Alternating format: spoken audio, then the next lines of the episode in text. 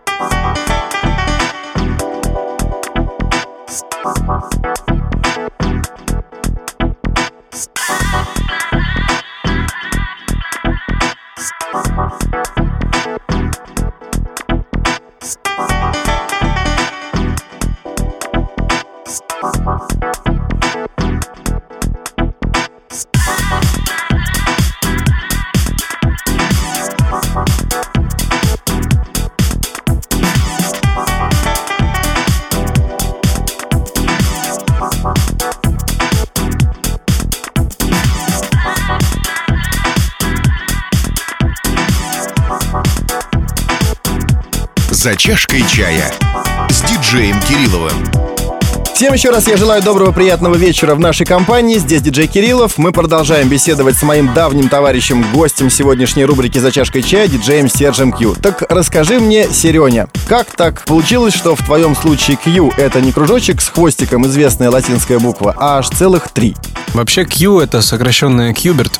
И эта кличка моя была где-то с 11 лет, потому что тогда была игра, ну, знаешь, кидаешь денежку и типа Pac-Man.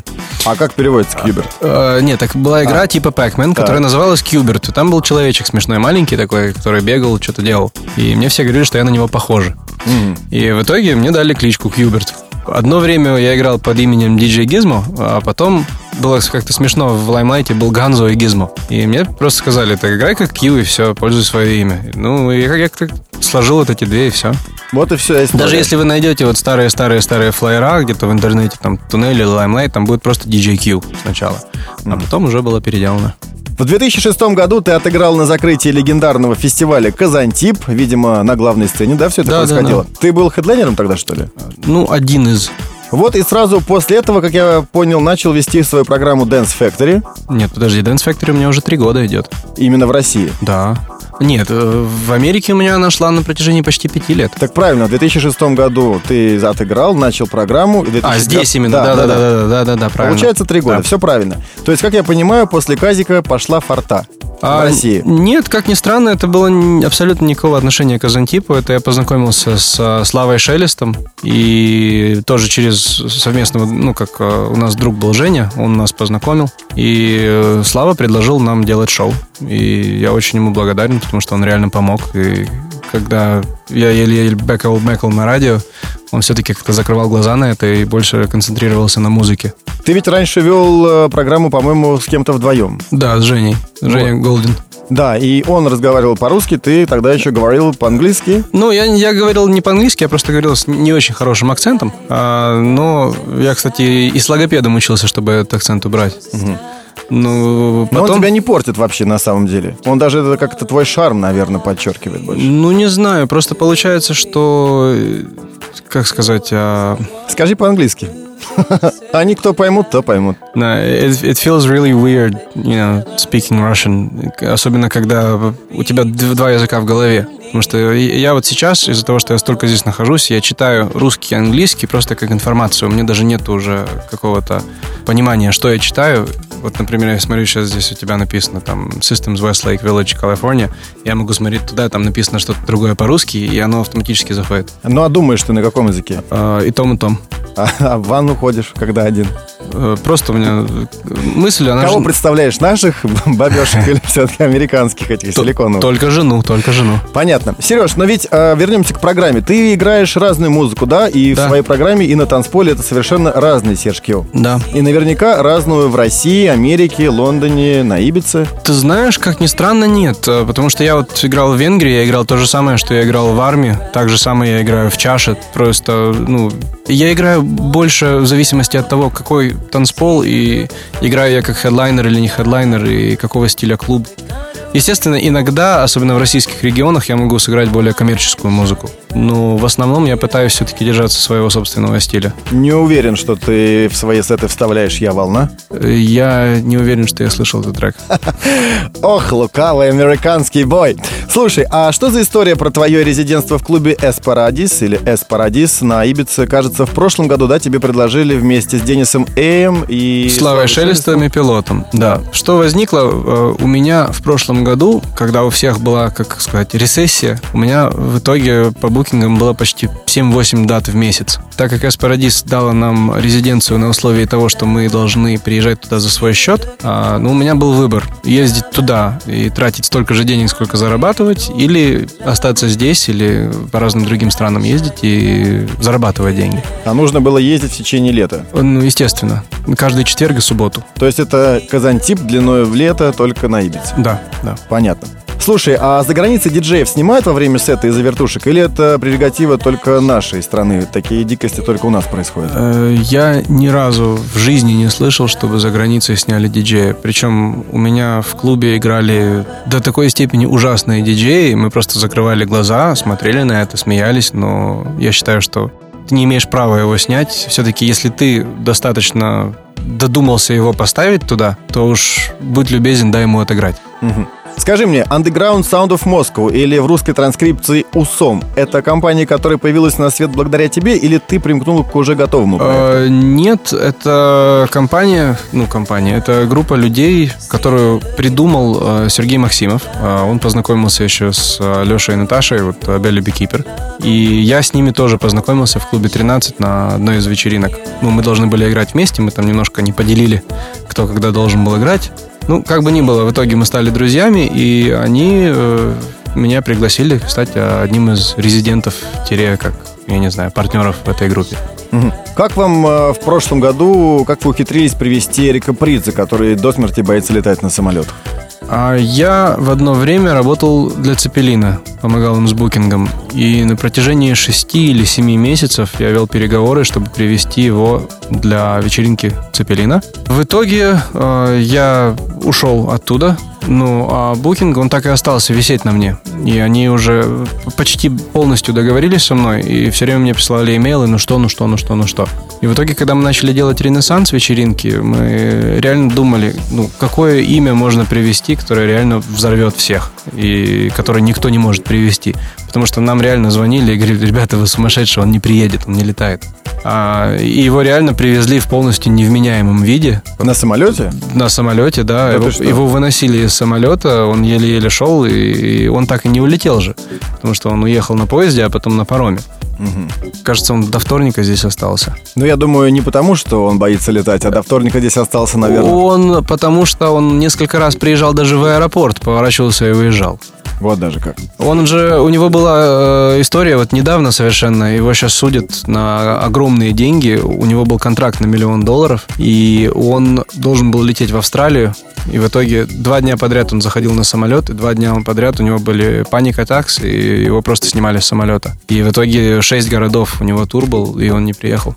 Да, бывает история. Скажи, как ты считаешь, на сегодняшний день диджею обязательно иметь в своем гастрольном арсенале разные примочки типа эффекторов, портативных драм-машин и так далее, или же можно рвануть мозг танцполу и без этого всего только музыкой и тем, что есть на стандартных микшерах? Если ты хочешь отличиться, то это может, конечно, помочь, вот все эти примочки. Но реально, вот э, я, я это сказал, честно, я не помню, кому из э, диджеев. У меня просто есть друг один, он говорит, вот, как я могу, я не пишу музыку, я не умею писать музыку. А я ему говорю, ты понимаешь, что диджей — это человек, который играет. Диджей не должен быть продюсером. Так же самое продюсер не должен быть диджеем. Если ты хороший диджей, то показывай это людям. Не надо тебя ждать или делать что-то другое. Поэтому если ты хороший диджей, ты можешь своей музыкой, просто этим пультом и там, считай, двумя вертушками создать такую атмосферу, что люди просто взорвутся и будут а, наслаждаться именно этим, то я не, не считаю, что что-то нужно экстра для этого. Естественно, если ты можешь правильно это сделать, потому что куча диджеев есть, которые пользуют этот FX-процессор, как не знаю что, они не умеют его пользовать, они и не в темп, и, и вообще не в тему, просто лишь бы что-то крутить, вертеть, и оно разгоняет танцполы, но они его пользуют, потому что вот примочка вам. Вот, ребятушки, а мнение этого парня для меня очень даже важно и объективно, так что когда будете в следующий раз во время моего выступления засовывать свой любопытный нос ко мне в диджейку и не находить там всех этих эффекторов и примочек, а просто стандартный набор 2 CD-плеера и микшерский пульт, а танцпол при этом будет рваться, знайте, что крутые парни считают, что в принципе можно и без всех этих примочек тоже неплохо танцпол рвануть. Серег, ну а ты-то как сам наверняка же играешь с компа? Или все-таки тоже по привычке 2 CD и микшер? Э, нет, знаешь, я купил себе вот э, Scratch Live, и я его подключил один раз, но в итоге я так напился, что я выключил музыку несколько раз в армии, это как раз после Колдорона. И после этого я сказал никогда в жизни, продал ее ровно через две недели, и купил гораздо интереснее и удобнее вещь, а, и гораздо дешевле. Я купил принтер, который печатает на дисках.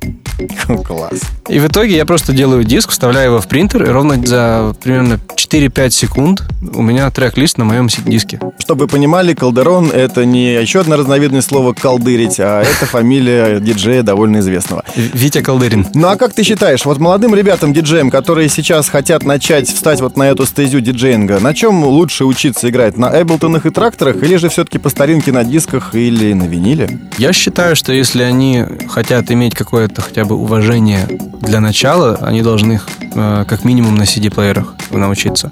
Винил это может быть немножко труднее для них, э, даже не с, э, с точки зрения, что труднее научиться, а с точки зрения, что финансово это труднее. Человек, который только начинает, особенно если ему там 17-18 лет, я не думаю, у него будет достаточно денег. Один сет, если так посчитать, это примерно 40 пластинок. Примерно. 2,5-3 часа. То есть умножь это примерно на 12-15 долларов каждую вот эту пластинку. Ты же хочешь играть все время новое. То есть в итоге у тебя тысячи долларов в месяц будут уходить только на это. А каким образом ты можешь это сделать? Абсолютно никаким. И другая еще вещь, если ты хочешь перейти на компьютер и сразу прийти. Вот меня реально это бесит, когда диджей покупает компьютер себе, какой-то ноутбук, знаешь, за 300 долларов вставляет эту звуковую карту, приходит после меня, все косячит, и в итоге он играет на Ableton и говорит, вот я диджей, я умею сводить. Он толком даже не знает, что делает, и три месяца с тех пор, как он купил этот ноутбук. Ну что ж, добрый мистер Кью, давай еще раз ненадолго прервемся. Я напомню всем вам, что сегодня у меня в гостях в рубрике «За чашкой чая» мой давний товарищ диджей Серж Кью. Задам ему десяток близ вопросов уже в третьей части сегодняшней программы. Далеко не уходите, мы заварим себе еще по одной и сразу к вам. Это программа «Миксер». Вы, ребята, на правильной волне.